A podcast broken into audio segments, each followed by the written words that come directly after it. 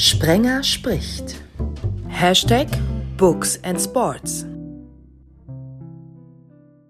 An dem Freitag, an dem Sprenger spricht Hashtag Books and Sports Ausgabe 45 online geht, startet der Skisprung Weltcup 2021-2022. Hallo zusammen, ein guter Grund, sich mit dem monothematisch zu beschäftigen, das spätestens rund um die Jahreswende alle vor den Fernseher lockt um dann diesen Mann zu hören. Hallo Tom Bartels. Hallo Christian, hallo in die Runde. Volker Kreisel hallo. lesen wir bis dahin nicht nur in der SZ, sondern in, auch in einem Buch. Hallo, freut mich. Du würdest gerne auch mal drüber berichten, wie beispielsweise Daniela Iraschko-Stolz beim Neujahrspring in Garmisch dabei wäre. Daniela, erstmal schön, dass du bei uns bist. Wird Volker das noch erleben? Hallo, grüß euch. Ja, definitiv wird er das erleben. Bist du sicher? Naja, könnte schon nächstes Jahr sein. Also übernächstes dann, wenn es Neujahr springen ist. Ja, ich, ich denke, es ist ja eigentlich so geplant, dass das tatsächlich integriert wird in die Vier-Schanzentournee. Ähm, aber da musst du, Daniela, mich jetzt korrigieren ähm, oder, oder ähm, Tom. Ähm, dass das tatsächlich äh, mehr oder weniger äh, oft an den ähm, sozusagen Ruhetagen der Männer stattfinden soll, beziehungsweise vielleicht auch sogar ein bisschen ähm, an, an denselben äh, Wettkampftagen. Ähm, aber dass sozusagen der Rahmen der Vierschanzentournee weiterhin bleiben soll. Der zeitliche also ich habe ich hab verschiedenste Szenarien gehört. Wir würden das natürlich äh, total unterstützen und uns extrem darüber freuen, ich finde, das wäre ein super Rahmen, auch für die Frauen, die ja in den letzten Jahren zum Glück einige Schritte geschafft haben. Ich wünsche es der Daniela einfach, dass sie es als eine wirklich der absoluten Pionierin, der, der Skispringerin, äh, noch erleben darf. Das würde mich sehr freuen für sie persönlich. Die Frage war ja, ob es erleben wäre, nicht ob es ja. aktiv erleben. Ich, dass du es aktiv, erlebst, aktiv erleben natürlich, Daniela. Das wünsche ich dir dass du es aktiv ja, erlebst. Nein, natürlich. Ich habe jetzt auch mitgekriegt, dass das jetzt recht gut ausschaut, dass sie das jetzt wirklich auch machen wollen. Aber wie gesagt, ich bin über den Wettkampfkalender, den wir heuer haben, schon mega happy. Also das ist richtig, ich habe mhm. doppelt so viel wie, wie sonst. Also da ist schon richtig viel. Und das wäre natürlich halt nur mal ein Wahnsinn, die Vier-Schanzentournee. Und und klar, an Qualitaten, an Ruhetagen, why not? Also ich denke, das funktioniert sicher gut, aber da gibt es mehrere Szenarien. Aber so wirklich Hand und Fuß hat das, ist ja auch noch nichts beschlossen. Noch nicht. Aber zumindest schon mal sehr positiv, wenn darüber diskutiert wird. Ich hoffe ja wirklich, Daniela, weil ich ja weiß, wie viele ähm, Verletzungen und Operationen du hattest. Ich glaube, dieses Jahr auch wieder eine Knieoperation, habe ich irgendwo mitbekommen dass das ja. äh, dein, dein Körper dann noch hergibt. Ne? Du bist ja auch schon dann, wie alt bist du? Ich glaube 38, wenn die ja, Tournee bald. beginnt dieses Jahr. Ja. Wie, wie lange kannst mhm. du noch springen? Was glaubst du? Wie lange wirst du noch springen? Naja, es ist, es ist witzig. Also ich habe mir gedacht, okay, heuer hat es eigentlich ganz gut ausgeschaut und letztes Jahr von, von, von, vom körperlichen her, von die Knie her. Und dann war es halt mit dem Gegenhang in Wiesel und Ding, da habe ich halt wieder ein Stück Knorpel, hat es mir da abgesprengt, dann hat man es halt ohne Operation versucht, aber dann dieses Ding ist dann durch mein ganzes Knie, glaube ich, von, von A nach Z, bis es halt irgendwo extrem blockiert hat und deswegen musste dieser Eingriff her und aber seit das da raus ist, geht es eigentlich besser wie die letzten neun Jahre. Also ich fühle mich, als hätte ich ein neues Knie, das was wieder zu mir gehört und nicht so auch von der Achse her. Ich habe wieder das Gefühl, ich bin viel gerader und Ding. Es ist echt witzig, dass das jetzt so richtig gut ist. Ja, dann wird es gefährlich für die Konkurrenz. ich mal gucken, ob ich gerade auch springen kann. ja, aber ich meine, ich könnte mir vorstellen, wenn, wenn, wenn das dann einmal bei der Vierschanzentournee geklappt hat und äh, du auch noch, noch mithalten kannst, also und, und noch mehr sogar noch auf den Podest kommen kannst, dann wirst du ja wahrscheinlich nicht das nicht bei dem einen Mal bleiben lassen, weil die Vier-Schanzentournee ist ja doch nochmal ein Riesending, vor allem auch in Österreich dann. Ein Riesenfest, was man sich nicht entgehen lassen möchte, denke ich mal.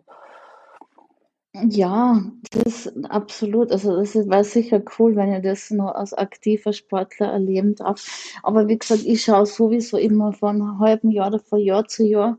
Ich denke schon mhm. auch und ich befürchte halt, dass ich dann irgendwann wirklich aufgrund, weil es nicht mehr geht, irgendwann aufhören muss. Es ist halt eine extreme Belastung, Skispringen. Und ich denke, wenn die Entscheidung ist, dass ich halt ein normales sportliches Leben führen kann oder alles hinmache, dann würde ich es jetzt nicht riskieren, sage ich mal. Aber jetzt geht es mal wirklich ziemlich gut und jetzt habe ich da danach der Operation nur einige Sprünge gemacht. Also ich bin bis letzte Woche jetzt gesprungen, schmerzfrei und ich habe so viel Beweglichkeit, wie eigentlich die letzten acht Jahre noch nie gehabt habe. Und deswegen sehe ich das sehr positiv und freue mich schon auf heuer. Also ich denke, dass ich einiges besser bin wie letztes Jahr. Aber natürlich die Konkurrenz auch. Aber wenn das ja auf was geht, dann geht es ja definitiv auf die Knie. Mm, nicht zwingend. Also es ist, es wird theoretisch gar nicht so extrem die Knie belasten, weil du springst ja nicht von oben nach unten, sondern du springst ja nach vorne und hast eine gewisse Geschwindigkeit und landest im Steilen. Aber ich gesagt, wenn du schon ein bisschen vorgeschädigt bist und das, warum es halt ein bisschen eine Belastung für die Knie sein, halt auch die, die Schuhe, weil du hast hinten bei den Schuhen hast du relativ, also nicht relativ, sondern hast du steife Stützen, die auch noch nach vorne geneigt sind. Und das, was mehr auf die Knie geht, ist das Ausfahren. Gerade im Sommer in der Wiese, oder? Das ist so eher für mich immer das Kriterium. Da muss man sich dann quasi auf den Popo setzen, ein bisschen zumindest, und die Stützen drucken deine Füße nach vor und dann bremst du quasi das groß runter. Du hast da gar keine andere Möglichkeit. Und das, glaube ich, geht dann schon auf die Knie, wenn man da vorbelastet ist. Aber Skispringen an sich und im Winter habe ich ja die Probleme nicht, weil du kannst ja einfach normal stehen, relativ normal stehen. Also das ist immer schon besser. Aber ich glaube, so so wirklich ein gesunder Spitzensport, glaube ich, gibt es eh nicht. Es ist schon wurscht, was du machst, ist alles ein bisschen ungesund. Wenn du es übertreibst, aber mal gucken. Aber die Frage nach den Knien hätten die beiden Ski-Experten, Skisprung-Experten jetzt auch sicherlich nicht gestellt, sondern die stellt sich dann eher einer, der jetzt da nur fasziniert vom Fernseher sitzt. Nein, das ist, stimmt natürlich nicht ganz, Christian, denn wir haben ja in den letzten Jahren sowohl bei den Frauen als auch bei den Männern extrem viele Knieverletzungen gehabt, Kreuzbandrisse, jede Menge deutsche Athleten auch betroffen, ähm, wo man natürlich schon äh, auch ran musste. Es war, glaube ich, sehr, sehr weise, sich die Keile mal genauer anzuschauen und zu schauen, wie stehen die Männer und Frauen eigentlich in den Schuhen und kann man da vielleicht prophylaktisch was machen? Es ist jetzt, so wie ich es gesehen habe, deutlich weniger geworden in der letzten Saison. Gab nicht diese heftigen Knieverletzungen, zumindest nicht in der, in der Masse. Äh, ich glaube, das war auf jeden Fall schon mal ein großer Schritt nach vorn, dass man da ein bisschen steuernd eingreift, denn es ist ja alles ausgerichtet dafür, weit zu fliegen und eben nicht äh, nicht direkt auf die Landung und schon gar nicht aufs Ausfahren. Und wenn, wenn man da so schräg drin steht und gerade bei den Athleten und Athletinnen, die weit springen, die weit über K, die über Hillside springen, äh, ist der Landedruck natürlich schon ein Fakt, gerade wenn man nicht gerade in dem Schuh steht. Aber ich glaube, dass es mehr Glück, dass es Glück war, dass prinzipiell die Regelung, das zu reglementieren, absolut der richtige Weg ist aber du musst die Schuhe mitreglementieren. Jetzt, macht's halt, jetzt steht jeder genau gleich drinnen wie die letzten zehn Jahre, weil du halt die Schuhe umbauen kannst. Und dann das hast du halt gerade Keile und schiefe Schuhe. Ob du jetzt schiefe ja. Keile und gerade Schuhe hast oder so rum, ist genau das Gleiche. Es wird zwar was gemacht, aber es wird nicht. Mir kommt vor, es, es werden die Trainer und die Athleten eigentlich selten selber gefragt, was man machen kann, weil die hätten sie eigentlich wissen, sondern es werden dann halt dann Regeln gemacht der Ansatz ist sehr, sehr intelligent und ich glaube, das muss auch gemacht werden. Also ich muss für mich sagen, aufgrund meiner Kniegeschichte bin, springe eigentlich alles gerade. Also ich springe keine schiefen Keile und schiefen Schuhe, das traue ich mir gar nicht mehr. Und ist klar, das würde ich jetzt auch nicht machen. Aber wenn du halt dann wirklich alles auf dem Flug auslegst, dann bringt dir das sehr wohl was. Und da gehört wirklich auch die, die Schuhe und auch dann natürlich, wie du auf dem Ski oben stehst. Also du kannst ja immer das von ganz unten bis oben, egal wo du halt das schief machst. Das gehört halt dann wirklich reglementiert. Man findet die immer, Ursache, die Springer sind kreativ und finden immer Lösungen, um das zu umgehen. Das, das eine Grundproblem, ähm, dieses äh, etwas ja, wackeligen äh, ähm, Standes bei der Landung ist ja auch der gebogene Bindungsstab, dass es dann immer den einen Ski so ein kleines bisschen ähm, äh, so, so, eine, de, de, so eine kleines bisschen so eine X-Beinigkeit äh, äh, verursacht und da braucht man doch irgendwie auch einen Ausgleich, gerade den man ja gerade mit den Keilen ähm, herstellen kann. Oder liege ich da falsch? Nein, das, das hat eigentlich gar nicht. Also du, die, der Bindungsstab macht eigentlich, ja, du kannst es natürlich extrem übertreiben, aber im Normalfall ist der recht lose. Also der verschiebt jetzt deinen Fuß nur in der Luft. Im Normalfall und du hast vielleicht ein bisschen Zugriff, aber du stehst an, an sich in die Schuhe, in dem Material schon ein bisschen X-Haxer drinnen weil du heute halt versuchst, eine plane Skiführung zusammenzubringen. Und mhm. wenn halt richtig, richtig plan springen willst, dann neigen halt die Leute, dass sie halt sich technisch noch mehr helfen und dann halt die Schuhe so umbauen, dass es halt dann extrem schief ist. Ich glaube, der Stab an sich ist egal. Ist es nicht mehr. Du, du mhm. hast das Spiel, du hast eh Spiel, dass du eigentlich mit einem schiefen Stab trotzdem gerade landen kannst. Aber ich glaube auch, dass sie da die Schuhe einfach nur mit reglementieren müssen.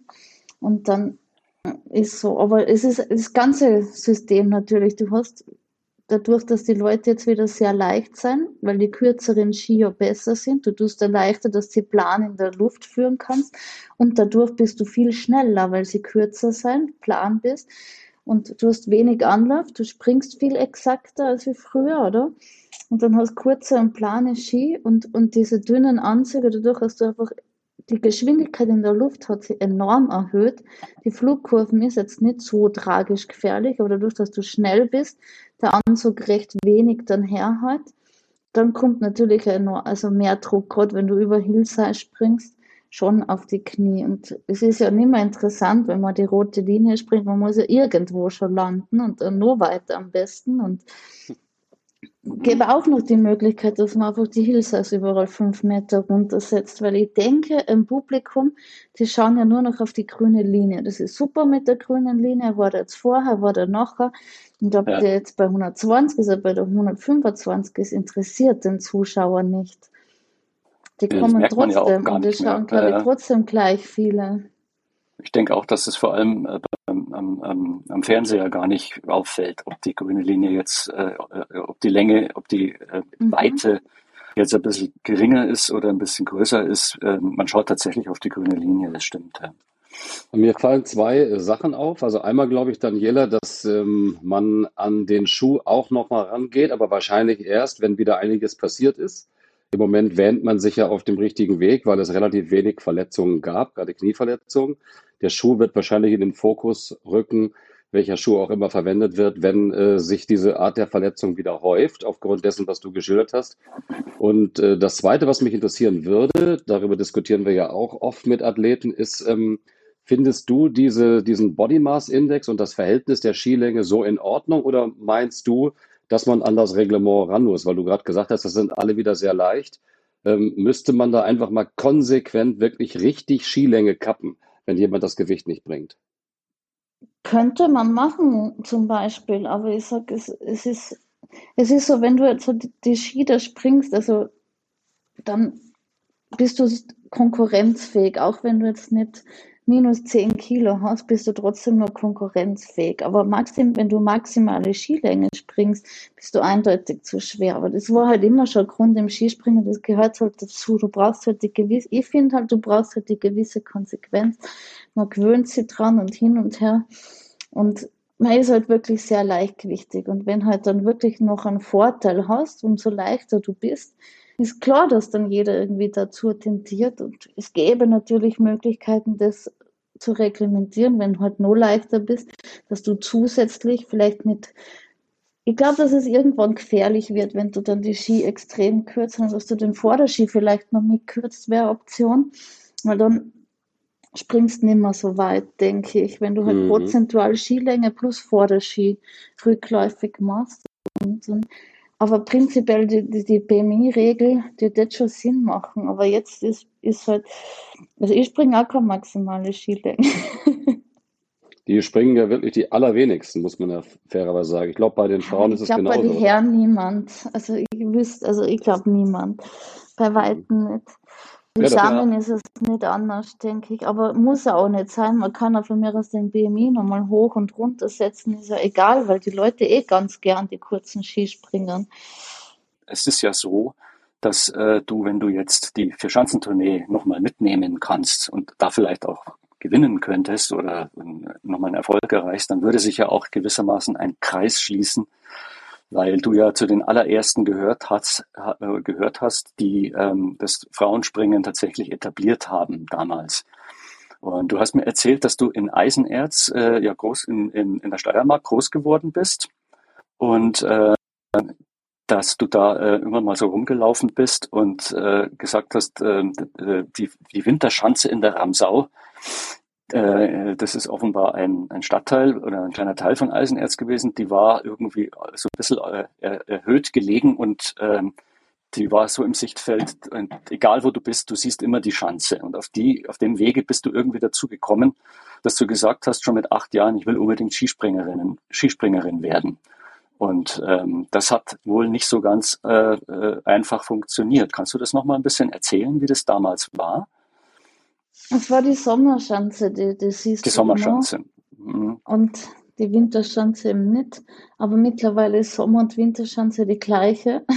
also das ist jetzt beide in der Ramsau quasi. Das ist so, wenn man irgendwo auf dem Berg auffährt zum Skifahren, ist das halt so ein Tal, so ein Mini-Tal und das ist echt wunderschön. Aber das, ich will jetzt keine Werbung machen, weil das ist zu schön. Also da sollen nicht so viele Leute hin.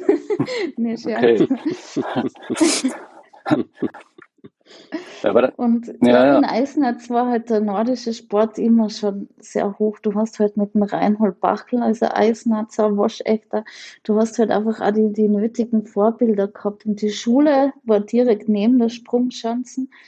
Und wo ich angefangen habe, also von der Volksschule in die Hauptschule damals noch, also war das Schulsystem ja ein bisschen anders wie jetzt, hast du halt müssen für Sportart entscheiden. Und ich habe dann das Glück gehabt, ich war, mir, ein Jahrgang vor mir, also wo meine Schwester gegangen ist, hat, hat Eisen so eine eigene Skiklasse mhm. gemacht und du hast halt dann ausgewählt, also nordisch quasi.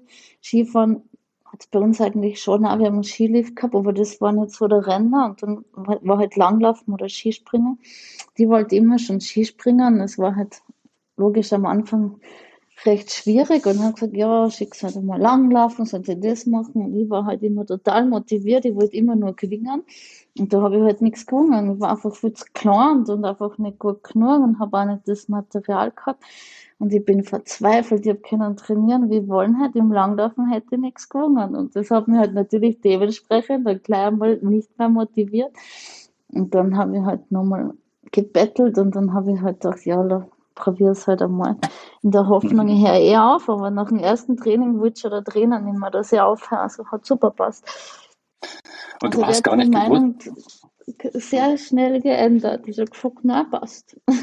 Und ah, wir telefonieren okay. heute noch fast jeden Tag mit ihm. Also alles super. Hast du den Fußball auch von klein auf gespielt? Bestimmt, oder? Ja, habe ich auch. Aber das ist, ja, da wo ich aufgewachsen bin, da war halt neben uns war ein Spielplatz, da haben sie halt die Eisenherzer Kinder, die haben sie halt da immer getroffen und da war natürlich auch ein Fußballplatz und der war halt frei zugänglich, da hast du halt immer spielen können. Und wir haben immer halt schon im Hof und so halt immer in der Freizeit halt auch unter anderem Fußball gespielt. Und dann haben halt die, die Jungs gesagt, ja komm, wir brauchen nicht noch ein paar Leute für die Mannschaft, melde dich an. Und ich gedacht, hä, ja mach ich, aber meinen Eltern kann ich das jetzt nicht sagen, oder? dann habe ich mich halt einfach angemeldet und, hab ich und dann habe ich, ich war aber dann immer schon, ich war wirklich in der Startelf und hin und her.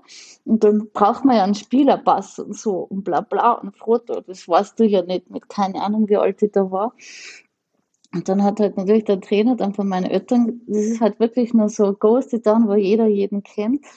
Und das sind halt dann zu meinen Eltern und gesagt, ja, sie, sie müssen da noch unterschreiben und da ein Foto. Und was unterschreiben? Ich weiß das nicht. Ich dachte, der spielt schon seit einem halben Jahr bei uns in der Stammmannschaft.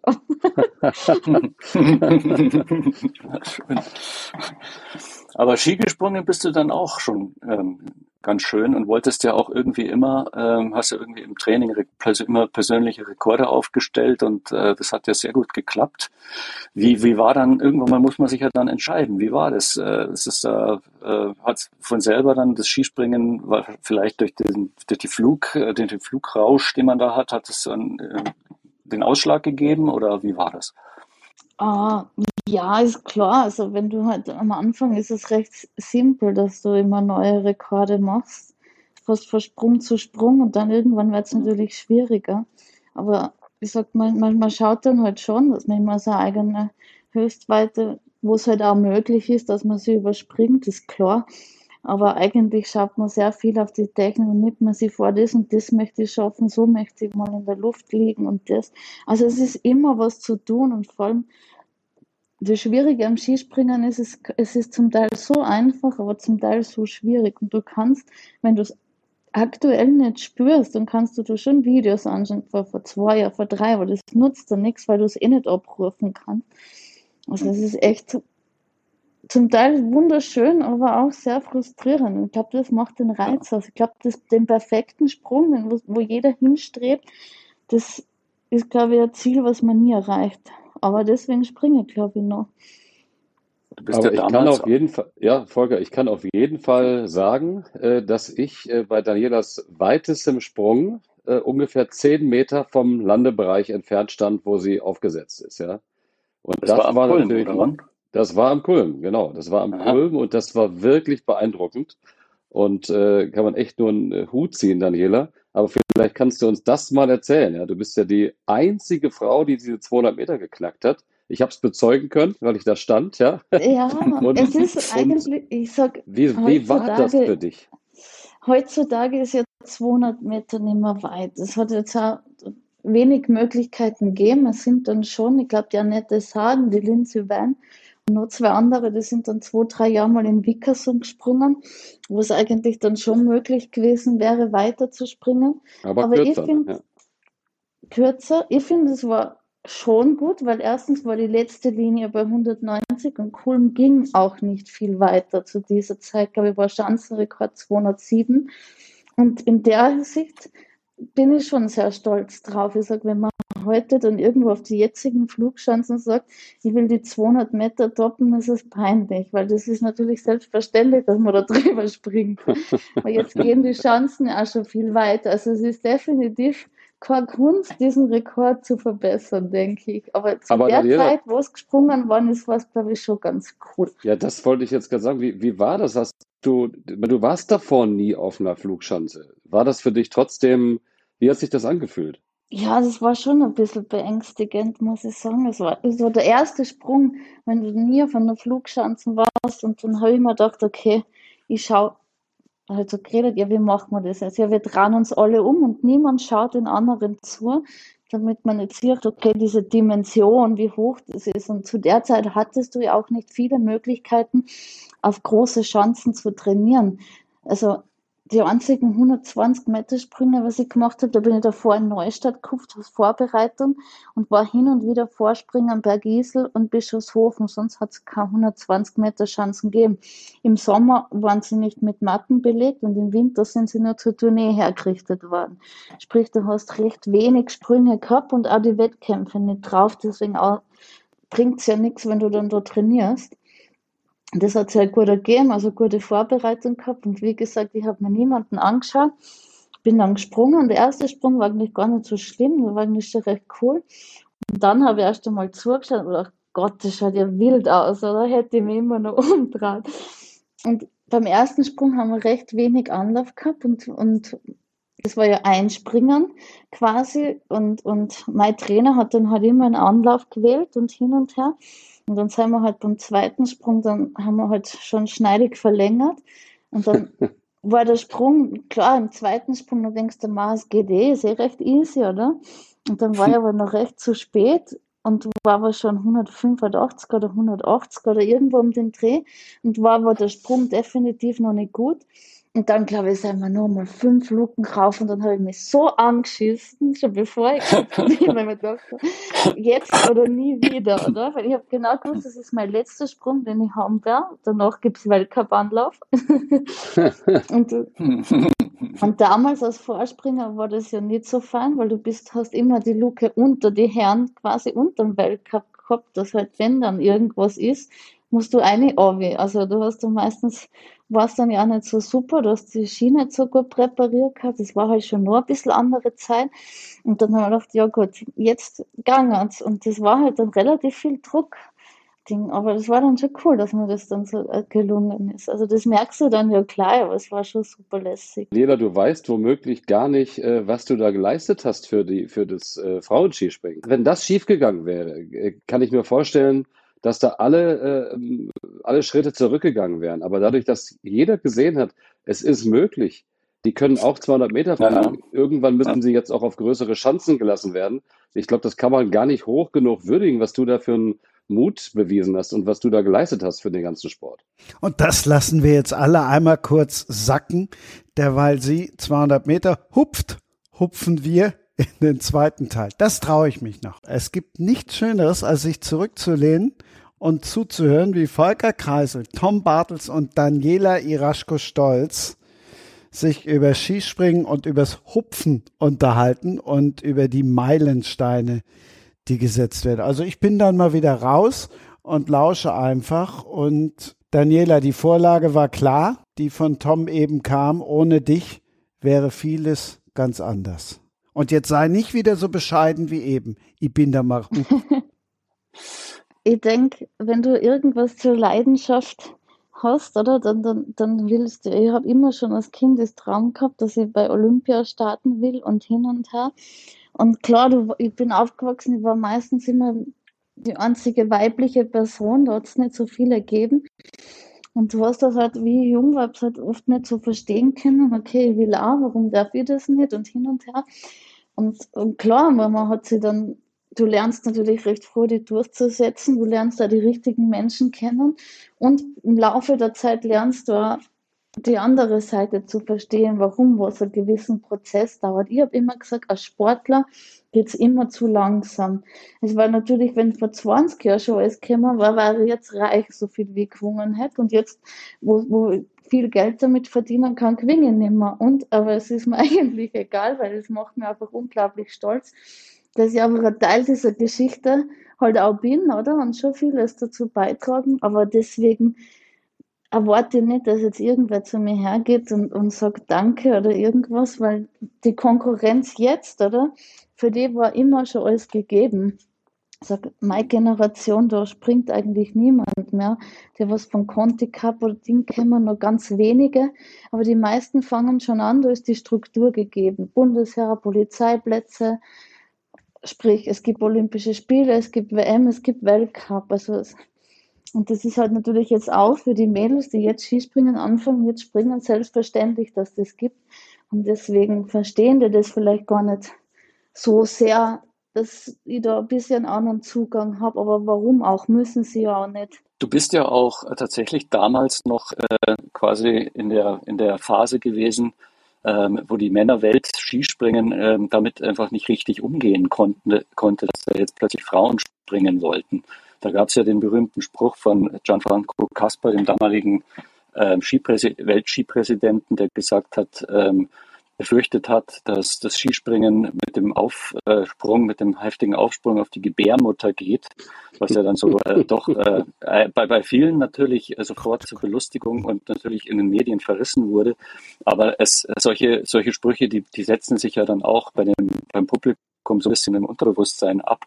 Und ähm, oder dann eben auch, was du auch erzählt hast, dass du nach deinem 200 Meter Sprung dich so ein bisschen, dass dich das so ein bisschen irritiert hat, dass, dass dann plötzlich die Diskussion aufkam, eher eine Diskussion aufkam, dürfen das die Frauen eigentlich, ist es gut für die Frauen?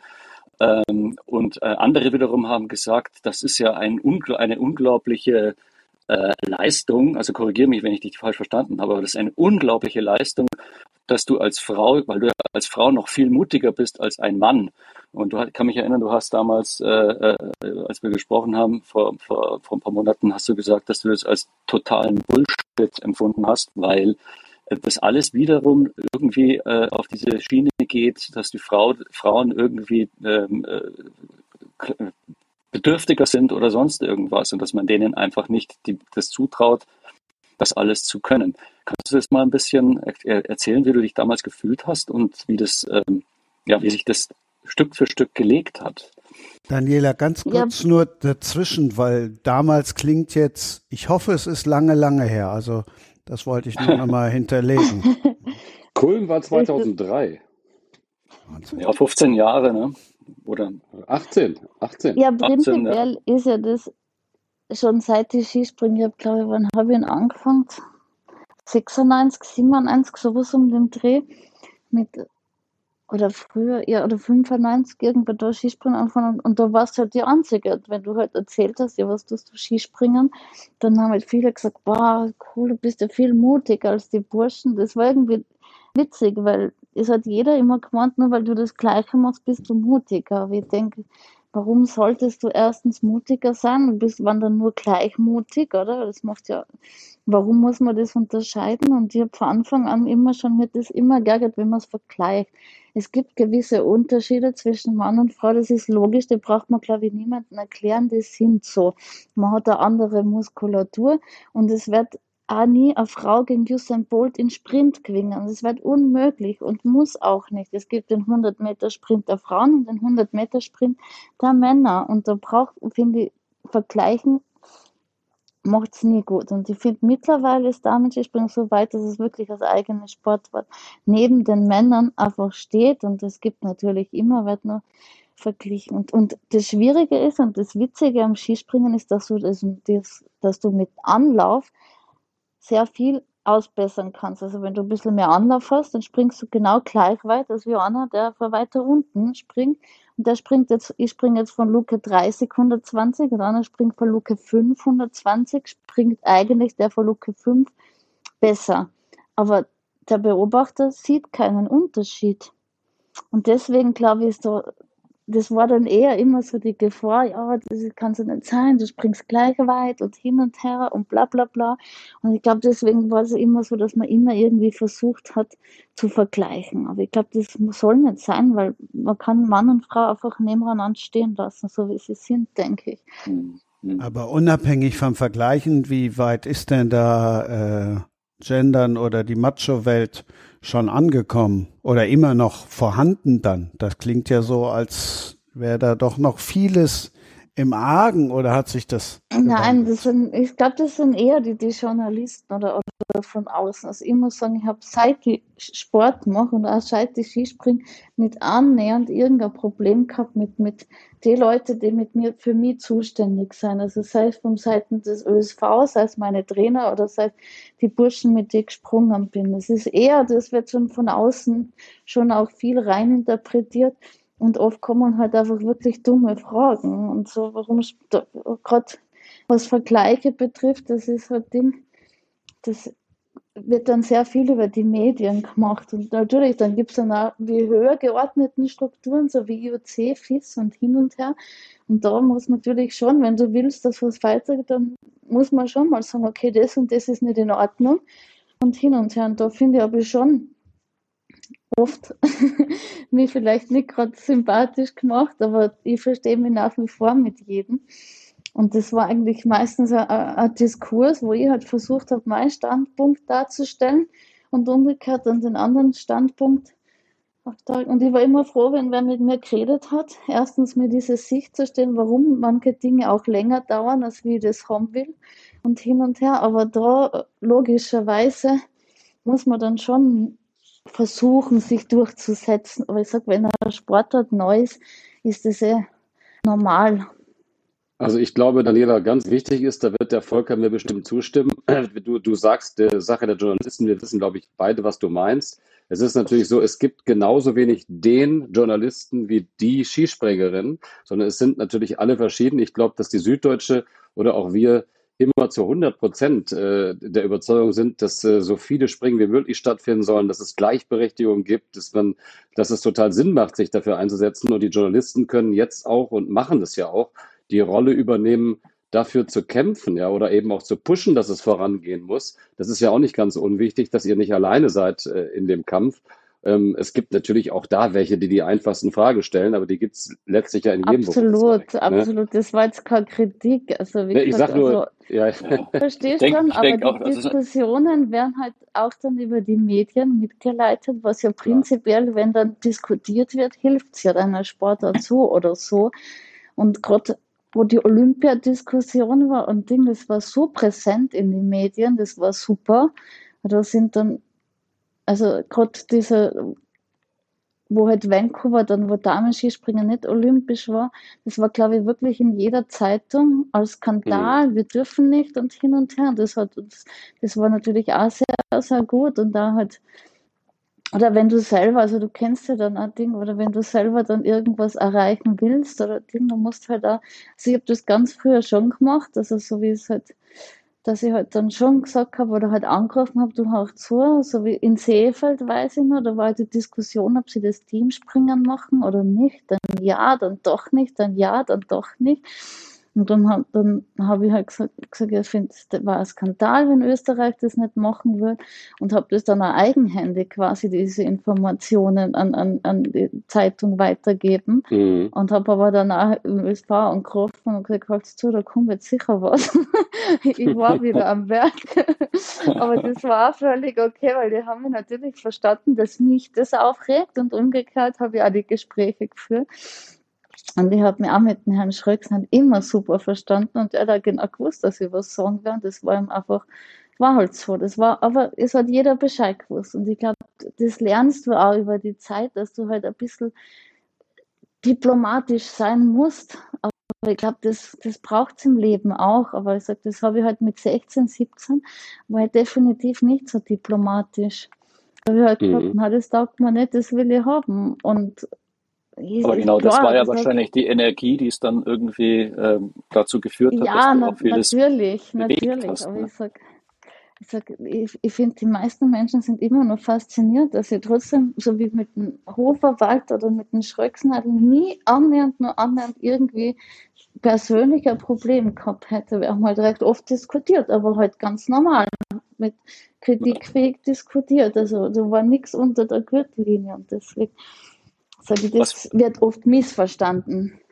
Was, was hm. würdest du dir denn jetzt noch wünschen? Also außer der Vierschanzentournee, ähm, äh, jetzt weiß ich gar nicht, ob es da schon Bewegungen und Pläne gibt, aber fehlt doch eigentlich noch, nur noch das Skifliegen für die Frauen, oder? Preisgeld ja, wäre natürlich auch nicht schlecht. Ne? Ist, ja, beides.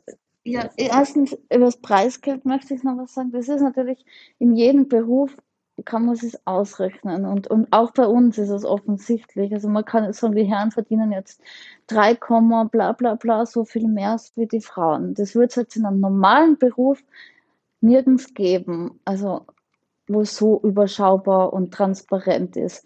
Aber beim Skispringen ist es, es ist nicht gut, es gehört sicher in der Zukunft verbessert und ankommen, aber, aber die andere Frage ist, wer soll es zahlen?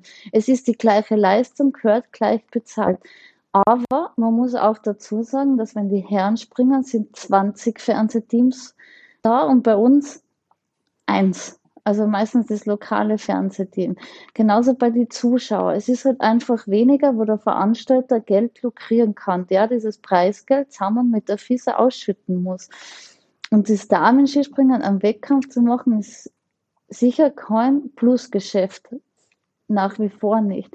Und deswegen, wer soll das, das dann zahlen. Nimmst das die Herren weg und gibst das uns dazu. Und deswegen glaube ich, ist es einfach nur nicht gleich. Also prinzipiell würden sie es wahrscheinlich gerne wollen, aber es ist auch noch nicht möglich. Hm.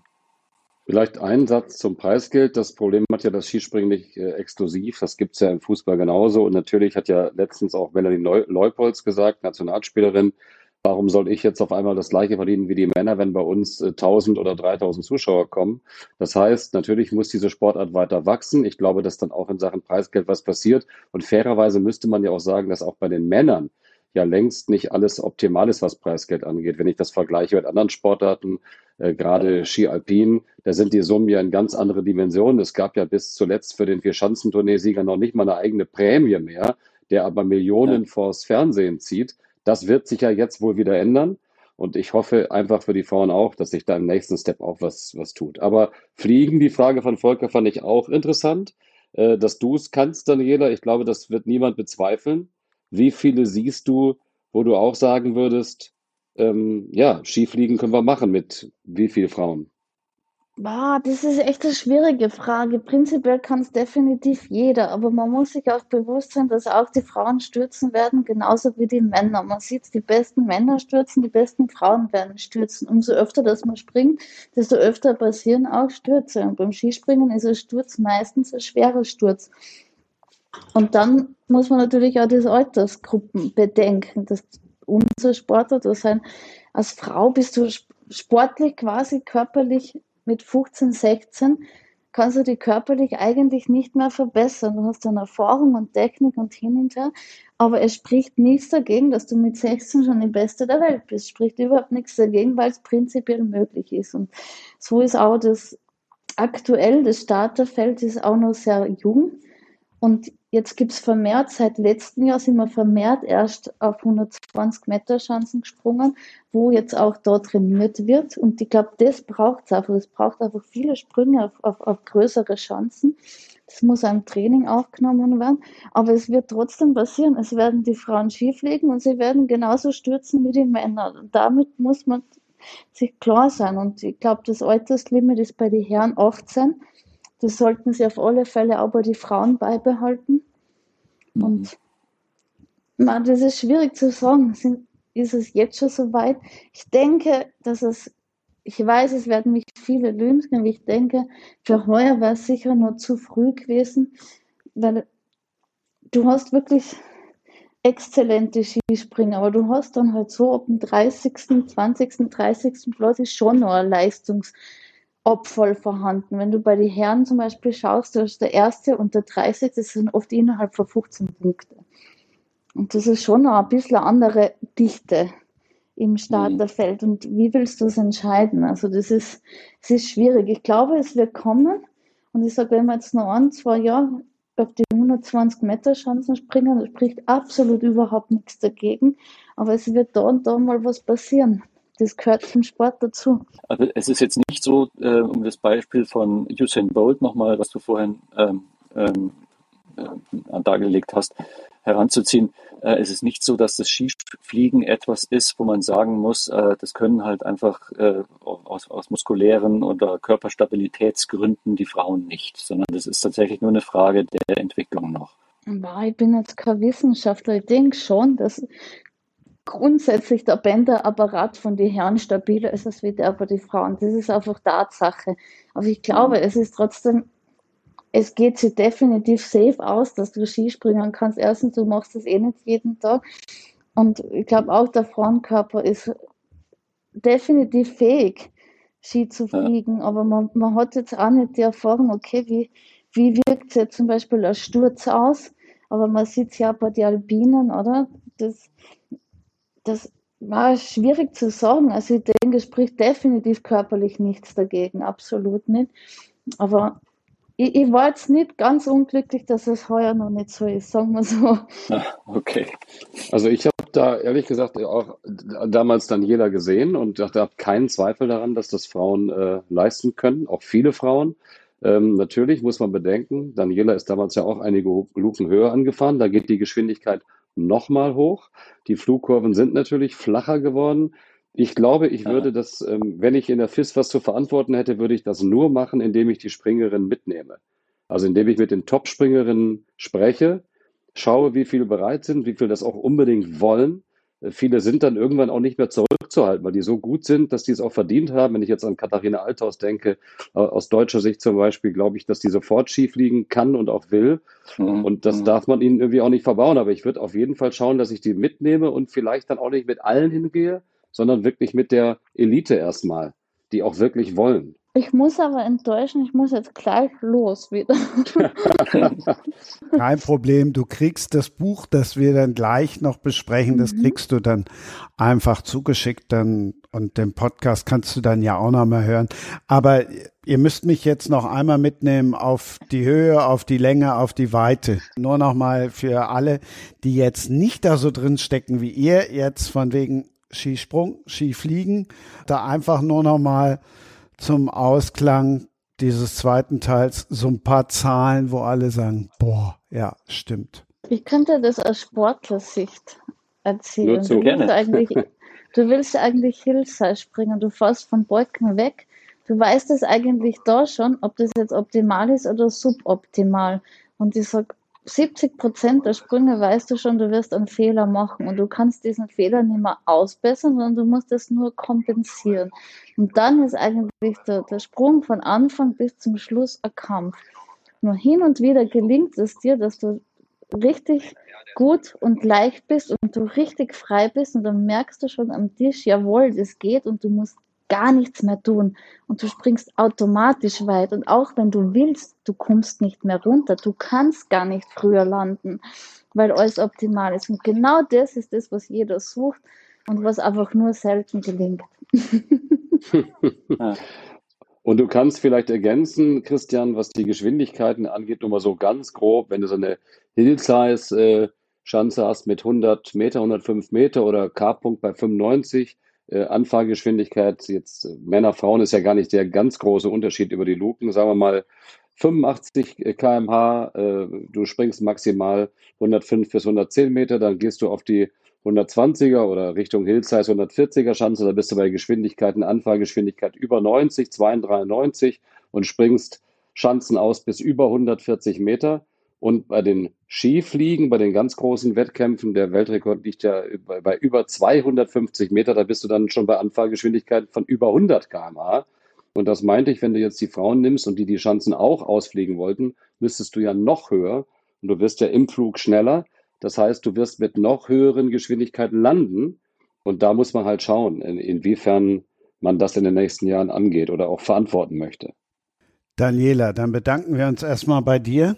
Sehr gerne, ich sag danke. Es war äh, eine Ehre, dass du dabei warst. Und eins wollte ich auch nicht noch vergessen, weil wir ja eben das so Fußball, das klang mal so eben nebenbei. Also auch da Pokalfinalistin, Vizemeisterin, also auch da bist du ja ziemlich hoch hinausgekommen. Also vielen lieben Dank für deinen Besuch. Ich freue mich. Ich werde jetzt natürlich besonders hingucken und wie wahrscheinlich viele andere auch. und wir hören uns dann gleich.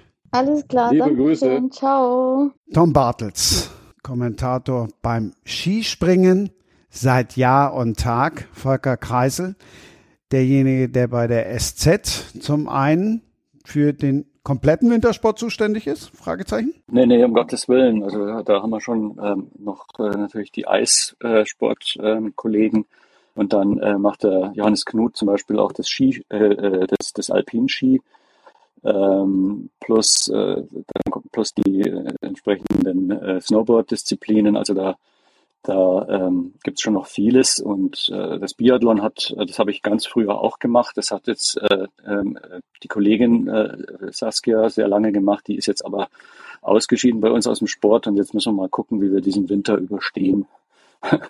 ähm, weil natürlich das, das, Skispring, das Skispringen ähm, und das äh, Biathlon, das kann man kaum ähm, parallel betreuen, aber irgendwie müssen wir es hinkriegen in dem Jahr. Und was machst äh, du dann im Sommer? Im Sommer mache ich ähm, auch olympische Sportarten eigentlich äh, nur. Das, das habe ich mich äh, irgendwie so ein bisschen äh, da ganz gut eingerichtet oder, oder es äh, hat sich so ergeben eigentlich.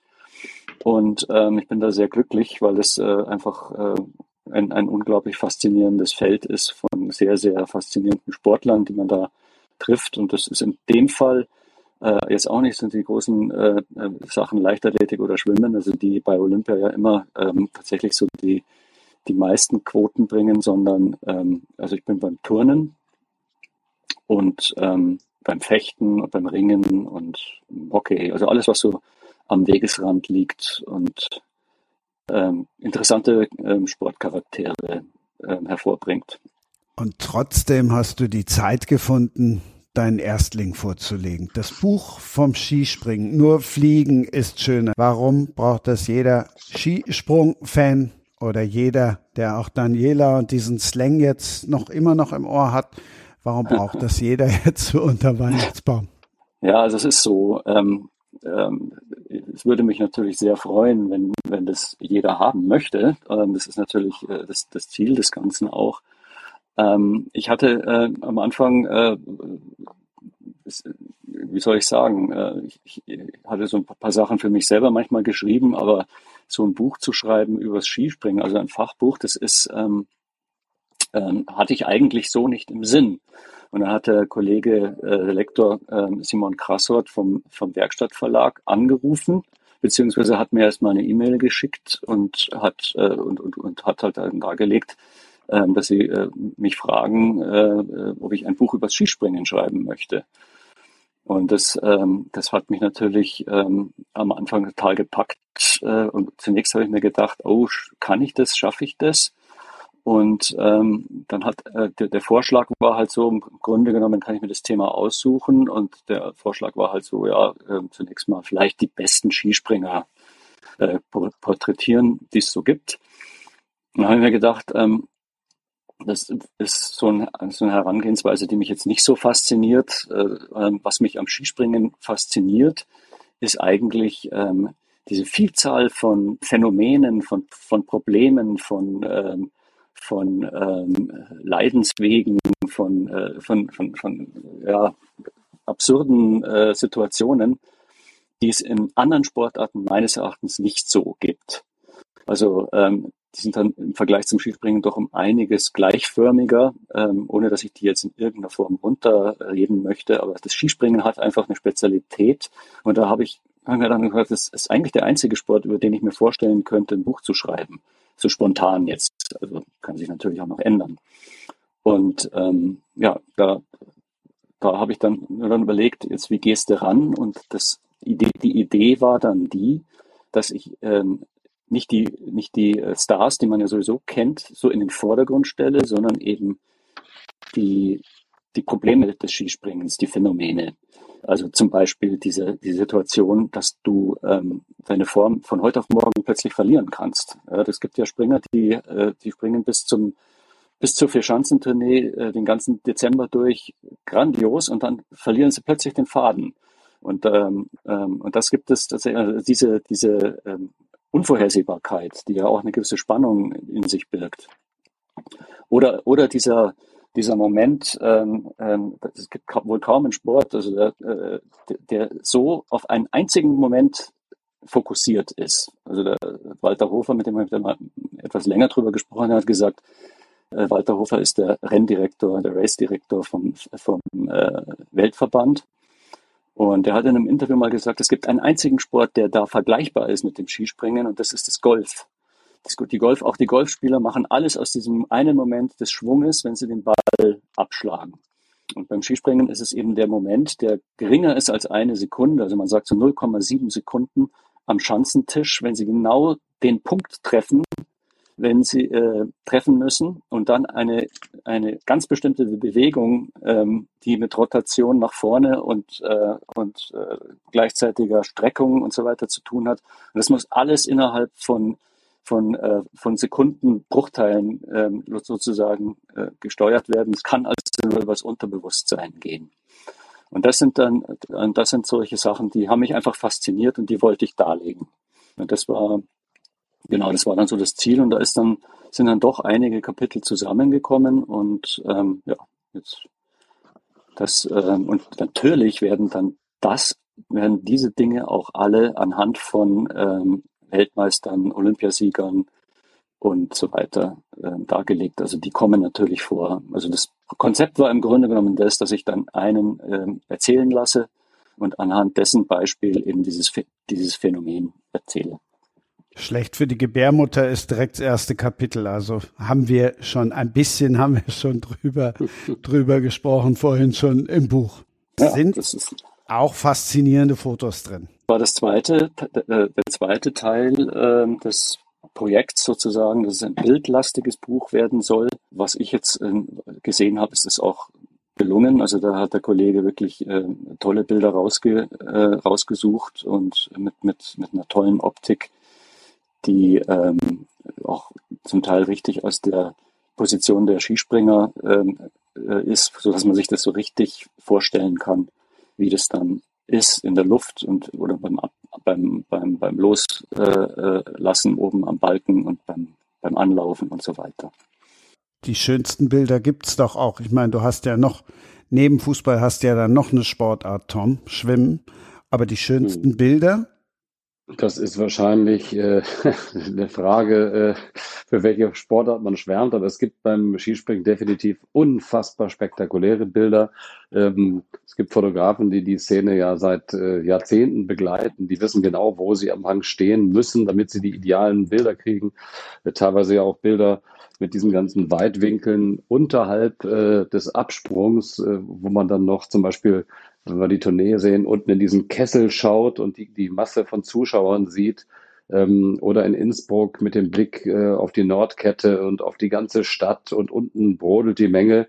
Das sind in der Tat absolut faszinierende Bilder. Wenn das eingefangen wird, diese Faszination, dass da schwebt jemand in der Luft und diese gigantische Kulisse, dann ist das schon schwer zu überbieten, das stimmt. Von oben sieht Köln ja sogar schön aus. Nein, aber von, oben, von oben sieht ja wirklich äh, vieles einfach immer toll aus. Nicht umsonst gibt es jetzt überall, überall diese Drohnenbilder.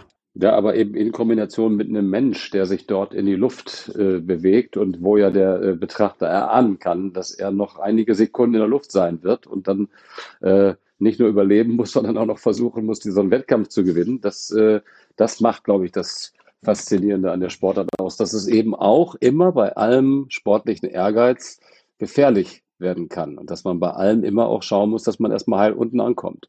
Und trotzdem dass man nur gewinnen kann, wenn man das volle Risiko nimmt. Man muss ja auch sagen, dass das Skispringen natürlich da auch ein bisschen unfair ist gegenüber anderen Sportarten, weil es halt einfach einen Vorteil hat von der Optik mit dieser Riesenschanze. Das ist, äh, wenn man da hinkommt zum ersten Mal, dann äh, ist man ja sowieso äh, mehr oder weniger baff, was da, was da abgeht und kann sich nicht vorstellen, dass da einer runterspringt. Und insofern haben natürlich auch die Fotografen gewisse Vorteile.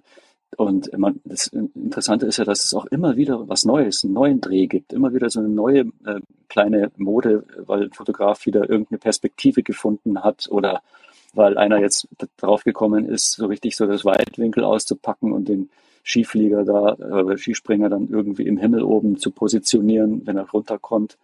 Oder ich glaube, manche, die, die, die äh, besteigen auch Bäume äh, linksrum, um hm. da eine gute, mhm. um da eine gute Optik zu kriegen. Also es ist einfach, es ist einfach ein, ein ich könnte mir vorstellen, auch für Fotografen ein, ein gewisser Spielplatz, das Ganze. Äh, es ist trotzdem irgendwie, man hat das Gefühl, äh, da ist viel Kreativität mit. Tom, wenn du das jetzt, du machst das ja, wie viele Jahre machst du es jetzt? 20. So, ja. wenn du jetzt die 20 Jahre mal ähm, zurückdenkst, die ersten Skispringen waren ja auch noch bei RTL. Mhm, mh. Und ab da wurde es ja, also RTL hat ja vieles damals, ja, wie soll man sagen, präsentabel gemacht. Ob das jetzt Boxen war oder was auch immer, die haben ja ein Riesen-Event daraus kreiert. Wenn du jetzt diese 20 Jahre mal Revue passieren lässt, jetzt auch von den technischen Möglichkeiten, von den Bildmöglichkeiten, was hat sich da denn so alles getan, dass das Publikum jedes Jahr noch faszinierter vor der Kiste sitzt? Also muss man sicherlich weit ausholen. Ich weiß nicht, ob das Publikum jedes Jahr noch faszinierter davor sitzt. Ich glaube, dass RTL damals schon extrem viel probiert hat, sehr viel, ich war ja dabei, also sehr viele Innovationen auch gebracht hat. Das hat natürlich in der Skisprungszene nicht jedem gefallen. In teilweise auch etwas verstaubten Skiclubs, auch da möchte ich niemandem zu nahe treten, aber ähm, hat das wahrscheinlich äh, durchaus für Wirbel gesorgt und auch eine Menge durcheinander gebracht, wenn auf einmal der RTL-Chefredakteur das Dreikönigsspringen auf den 7. Januar verlegt und dort gesprungen wird, damit man äh, quotentechnisch noch einen Tag mehr mitnimmt, der äh, sozusagen noch besser eingeschaltet wird. Und dazu natürlich Werbeflächen und Milka etc. Ähm, ich weiß, dass das bei vielen auch sehr kritisch ankam, aber ich glaube, dass die Sportart davon enorm profitiert hat. Es ist zu der Zeit sehr viel Geld äh, reingekommen. Davon haben die Springer und die damals Aktiven profitiert und es gab natürlich nie mehr so viel Aufmerksamkeit fürs Skispringen. Das äh, zeigen allein die Quoten. Das ist natürlich ideal gelaufen mit Sven Hannawald 2001, 2002, der dann als erster alle vier Springen gewonnen hat, aber eine Quote von äh, 14, äh, Millionen im zweiten Durchgang, die haben wir nie wieder erlebt und die werden wir, glaube ich, auch nicht mehr beim, bei einem normalen Skispringen erleben. Vielleicht ja. mal irgendwann bei einem genialen Olympischen Tag, aber auch das, da müsste schon sehr viel zusammenkommen, weil das damals ja historisch war. Ähm, die Quoten sind seitdem sehr gut, sind konstant, aber die haben diesen Peak dann auch nicht mehr erreicht, sodass ich schon glaube, ähm, es ist sehr viel getrommelt worden, vielleicht auch mehr als die Sportart verträgt. Aber dadurch gab es natürlich auch eine wahnsinnige Aufmerksamkeit fürs Skispringen. Und damals sind sehr viele Kamerapositionen getestet worden, die auch nicht immer allen gefallen haben, insbesondere weil das Publikum über Jahrzehnte gelernt hat, dass der Sprung immer aus einer Perspektive gezeigt wird, damit man zu Hause vergleichen kann. Und es ging ein riesen Aufschrei durch die Republik gefühlt, wenn äh, zwischendurch mal die äh, Kamerasicht von vorne war und nicht die Standardposition von der Seite. Dann hat RTL natürlich auch sich in der äh, Richtung wieder zurück verändert und das konservativer übertragen. Aber auch die Vor- und Nachberichterstattung und diese, diese langen ähm, Strecken und die Skispringer so ein bisschen mehr auch zu Heroen zu machen, war ja damals Formel 1 des Winters das Schlagwort.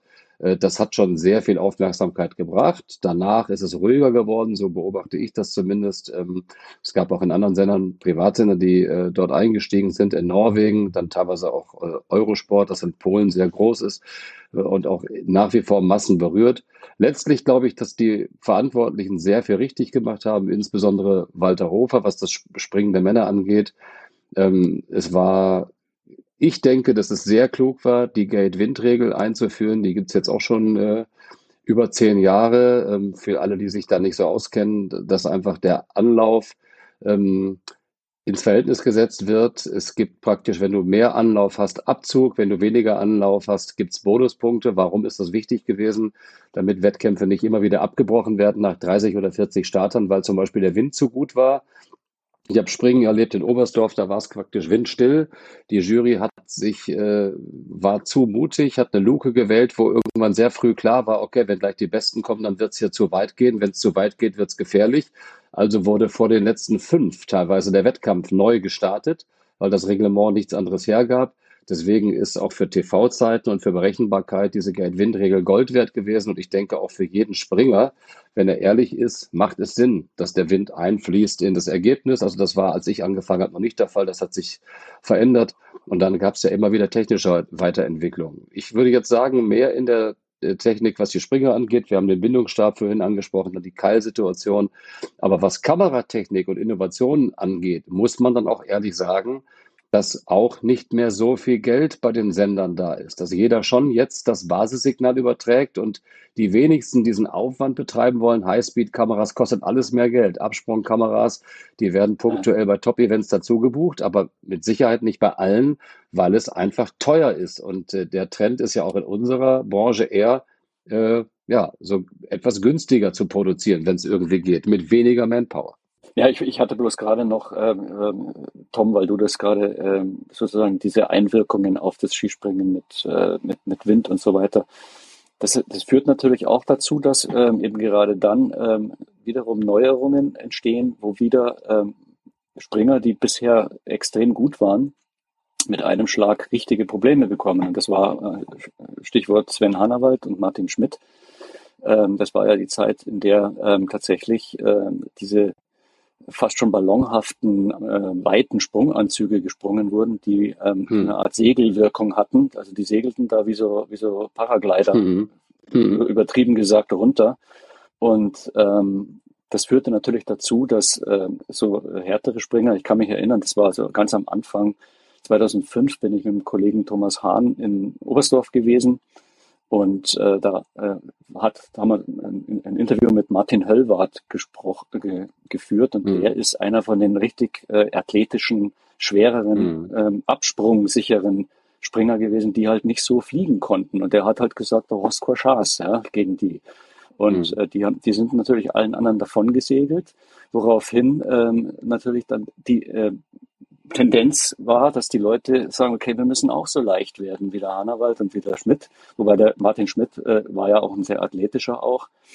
Ähm, bei dem war es nicht ganz so sehr, aber es gab eben viele, die sehr leicht waren und äh, dann ging es eben in Richtung Magersucht, weil der Skispringer sich dachte, leicht äh, springt weiter, also leicht fliegt weiter und hm. das äh, war so eine, so eine Art ähm, Losung im äh, Skispringerlager so ein bisschen. Und da sah sich die Jury natürlich gezwungen zu reagieren. Und dann haben sie halt den, äh, den Zwickel vom Anzug, also sprich den Schritt unten vom Anzug ähm, äh, nach oben gesetzt und damit hat sich schon ganz viel verändert. Also ich, ich war damals noch nicht so fest dabei, musste mich korrigieren, Tom, aber das war ja dann tatsächlich äh, einfach dann eine Revolution. Und mit einem Schlag hat äh, Sven Hannawald kaum noch äh, und, und, und, und eben ein weitere leichte Springer ähm, kaum noch die Möglichkeit gehabt, da noch mitzuhalten, weil auf einmal brauchtest du wieder einen exakten und kräftigen Absprung. Das war mhm. so die, so, so schnell geht's halt dann eben. Ich glaube, das Thema Sport. Magersucht ist natürlich auch sehr groß gemacht worden. Ich kenne jetzt, gut, Sven Hannawald war nah dran. Sven würde es jetzt wahrscheinlich selbst nicht ganz bestätigen. Er war auf jeden ja. Fall im absolut untersten Gewichtslimit, aber ansonsten gibt es natürlich jetzt nicht in Hülle und Fülle Magersuchtfälle. Es gab das vereinzelt, aber natürlich erklärt einem jeder Skispringer, pass auf, ich habe diese Sportart gewählt, weil ich leicht bin, weil ich diese Anlagen habe, weil ich bei 1,80, 64 Kilo wiege. Wenn ich das nicht wäre, wäre ich Basketballer oder Gewichtheber geworden. Das, mhm. das versuche ich ihnen zugute zu halten, dass sie ihre Sportart ja auch deswegen gewählt haben. Für uns, ja. die, sage ich mal, wie ich, mit Fußball oder Skifahren oder Schwimmen groß geworden sind, wirkt das natürlich schon wirklich sehr, sehr schlank. Ähm, und es gab wenige Zeiten, wo extrem athletische Springer dominiert haben. Martin Höllwart, das stimmt, das ist einer, aber war natürlich auch kein Seriensieger. Ne? Und ähm, auch Springer, die dann danach kamen, Ahorn war jetzt auch nicht der, der schmalste, aber immer, wenn man Springer dann mal im, im Unterhemd sieht oder in den, äh, wenn sie ihren Skisprunganzug aushaben, äh, zuckt man erstmal kurz und denkt, puh, äh, das ist jetzt äh, äh auch durch den BMI-Riegel jetzt nicht komplett anders, sondern da ähm, da sieht keiner krank aus, aber sie sind schon sehr schlank. Ähm, ja, ich, und, denke auch, das Magersucht war auch so ein bisschen so ein Schlagwort äh, damals. Das ist mhm. natürlich eine Überspitzung, und die man auf keinen Fall auf alle da jetzt, äh, das habe ich jetzt auch nicht so gemeint, äh, an, an, anwenden darf. Ja.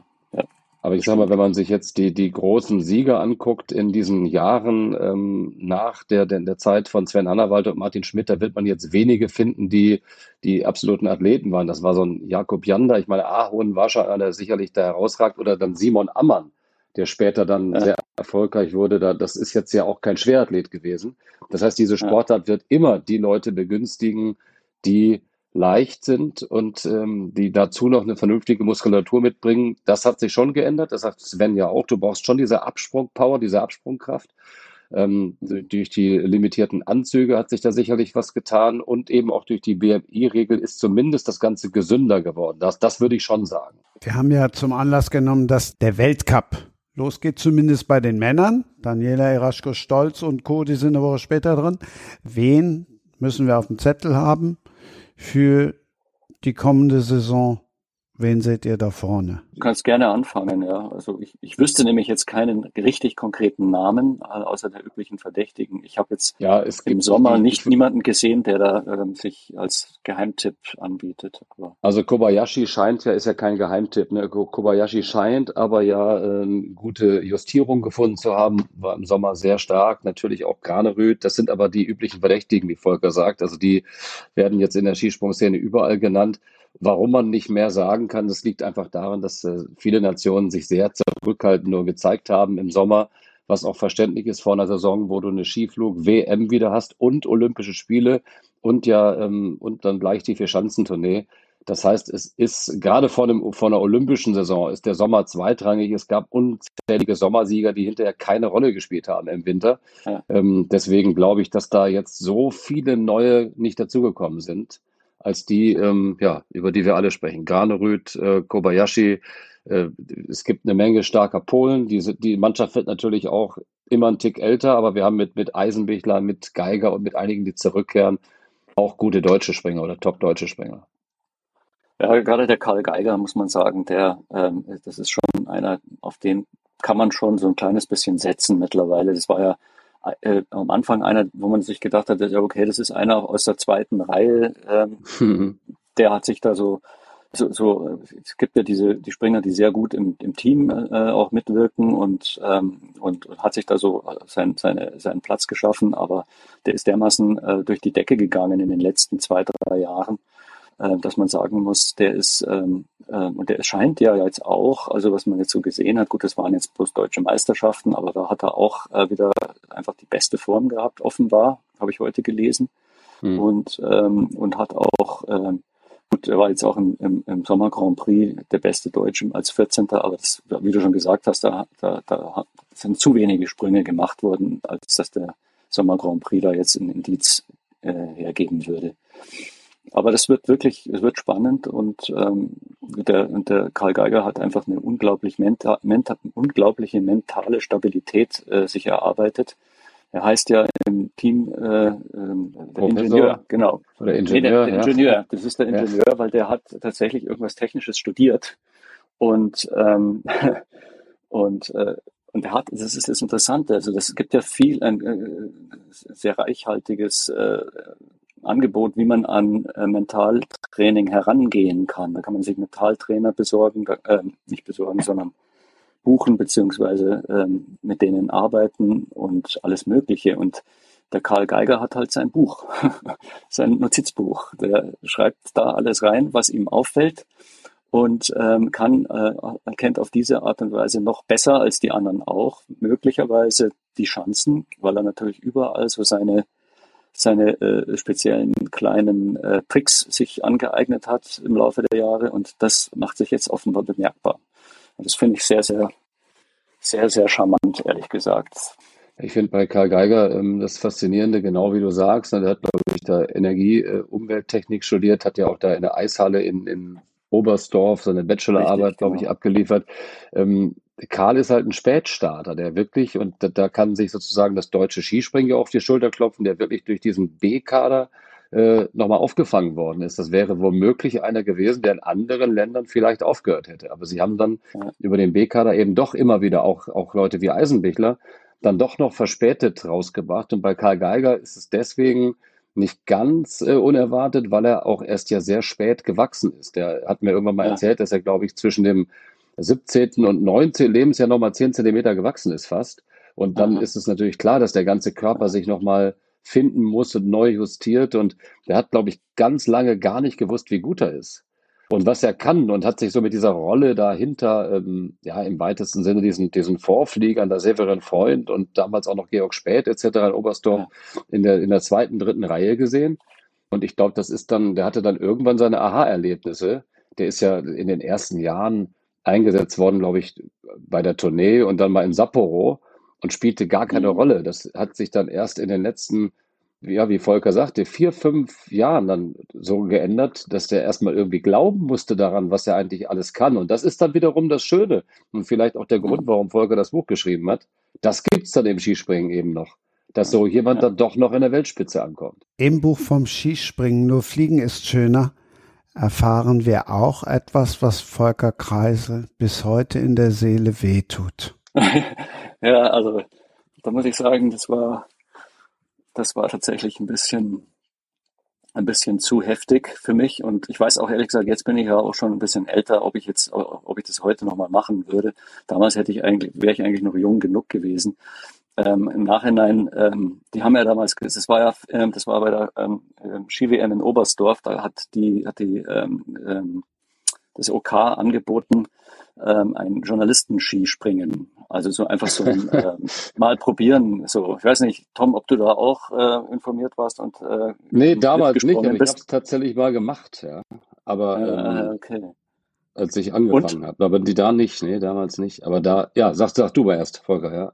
Naja, also es war auf jeden Fall so, dass ich mir dann überlegt habe, ich, ich schreibe lieber eine Glosse über diese Situation ähm, des Kneifens und das ist dann auch ähm, das hat mich dann auch schon befriedigt, sagen wir. Im Nachhinein, Im Nachhinein ist es allerdings offenbar so gewesen, ich bin ja dann mit meinem, mit meinem Sohn, der irgendwie aus irgendeinem Grund, äh, seine Mutter äh, arbeitet für, für, für ein Magazin.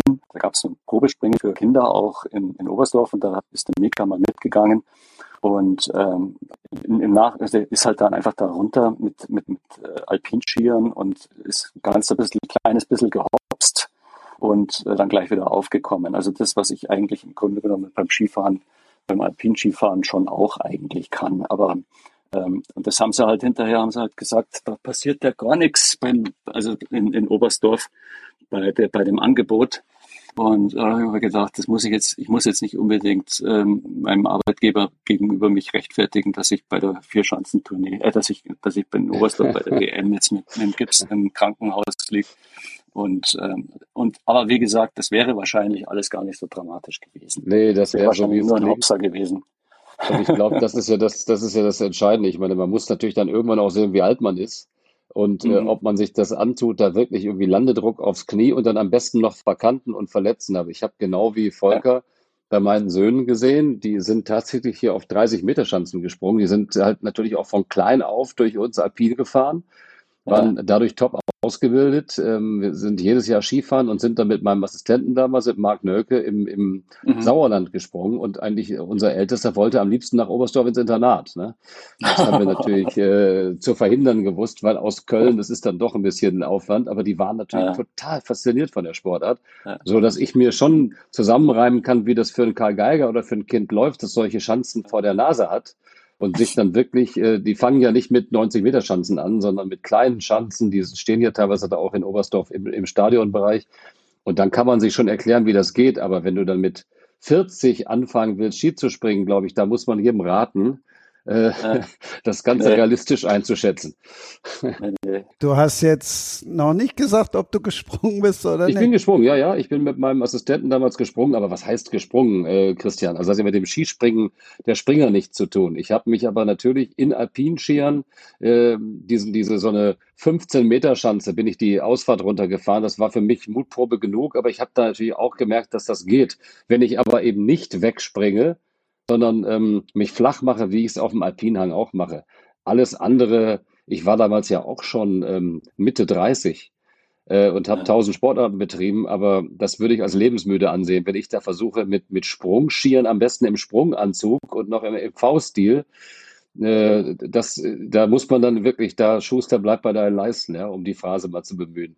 Aber man, man, muss tatsächlich schon sagen, bei diesem Sport ist es, äh, ich glaube, mehr als in anderen Sportarten auch. Ich will nicht mehr den Vergleich heranziehen, aber es ist tatsächlich so ein bisschen so, dass man schon, wenn man, je mehr man dabei ist, je länger man dabei ist, irgendwie anfängt, immer mehr zu rätseln, was ist das für ein Gefühl da oben, von dem die dann immer erzählen, aber sie können es mhm. gar nicht so richtig beschreiben. Sie sind nur glückselig mit, mit äh, einem mit einem unfassbaren, entspannten Gesicht oder einem, einem euphorischen Gesicht äh, kommen sie dann unten an. Und ähm, was, was, was das wohl ist, ja. Und das, das ist halt einfach tatsächlich äh, das, das Fiese, dass, das einfach keiner, das kann auch keiner richtig erklären. Der, der, der Eisenwegler sagt halt dann, du fühlst dir wieder Aladdin auf dem fliegenden Teppich und ähm, kommst dann daher und kannst du dann ungefähr, kannst du dann ungefähr aus, ausrechnen oder ausmalen, was das jetzt ist. Aber ich könnte mir vorstellen, dass es halt einfach ähm, nochmal ein Tick mehr Kick und Rausch ist als zum Beispiel das gewöhnliche Fliegen, wenn man jetzt mit dem Drachenflieger oder mit, dem Fallschirm fliegt. Wenn man jetzt tatsächlich im Grunde genommen diese Latten da unten, das sind ja keine, das sind ja keine äh, Flügel oder keine äh, Fortbewegungsmittel in der Luft, sondern das sind ja einfach nur Hilfsmittel, um, um da jetzt sozusagen, auf denen man eben besonders geschickt sich auf das Luftkissen legen kann. Und, und dieses, im Grunde genommen, dieses Gefühl, ähm, mit, mit fast keinem Hilfsmittel tatsächlich äh, es über drei, vier Sekunden sind ja da tatsächlich gar nicht so viele oder beim Skifliegen so acht bis zehn Sekunden in der Luft sich zu halten. Das, das ist, glaube ich, so ein Kick, wo man, wo, wo man so ein kleines bisschen in dem Moment vielleicht wirklich das Gefühl hat, man wird zu einem Adler. Ja. Und das mhm. könnte ich mir vorstellen, macht's dann aus. Und dann vielleicht auch, das ist dann vielleicht jetzt, das müssten jetzt äh, irgendwelche Psychologen erklären, wenn man unten ankommt, dass man überlebt hat. So, weil es ja doch eine völlig, ein völlig fremdes Element war. Ich glaube, dass das wirklich ein wichtiger Punkt ist, dass es immer ein Restrisiko gibt, ja, von jeder ja, Chance. Ja. Und äh, die äh, und Sein ist nur Verletzung äh, ja. die da passiert sind. Nehmen wir Laie bei diesem letzten Sprung letztes Jahr in dem Corona, im abgebrochenen Corona-Jahr, holt er sich da mhm. irgendwie einen Kreuzbandriss, ja. Und weil er eigentlich einen Moment nicht aufpasst, das Sprung, es war schon vorbei. Ich glaube, das spielt schon eine Rolle. Aber jetzt haben wir so am Ende nochmal so die Faszination gehört und ihr habt sie wunderbar transportiert. Ich darf mich ganz herzlich bedanken. Tom, wenn du Benjamin Best hörst, dass der in Ausgabe 46 zu Gast ist, dann ist fast klar, worum es geht. Wahrscheinlich um Katar. Exakt. Der ist dabei, Jakob Kreis ist dabei, der hat sich wissenschaftlich auseinandergesetzt damit. Und mit Christian Nandelstedt ist ein Bayern-Fan dabei, der mal den Vorstand kritisiert hat und der dann auf Einladung des Vorstands nach Katar gefahren ist. Eine spannende Diskussion. Könnt ihr euch auch drauf freuen? Volker, du hm. musst irgendwann springen, oder? ja, ja. Ich bin schon weit über die Risikogruppe hinaus, glaube ich. Christian, ich kann nur sagen, der Dieter Thoma zum Beispiel ist nach seiner Karriere nie wieder gesprungen, weil er sich dazu nicht äh, in der Lage sieht oder nicht trainiert fühlt. Und wenn du das nicht machst, wenn du da nicht weiter trainierst und die Muskulatur dafür hast, äh, das gilt selbst für eine 20-Meter-Schanze, würde ich es mir gut überlegen. Nur um einfach zu springen, dafür riskiert man dann ganz schön viel. Dann schaffen wir hier einfach den Absprung und tschüss. Ja, tschüss. Das war Sprenger spricht. Hashtag Books and Sports.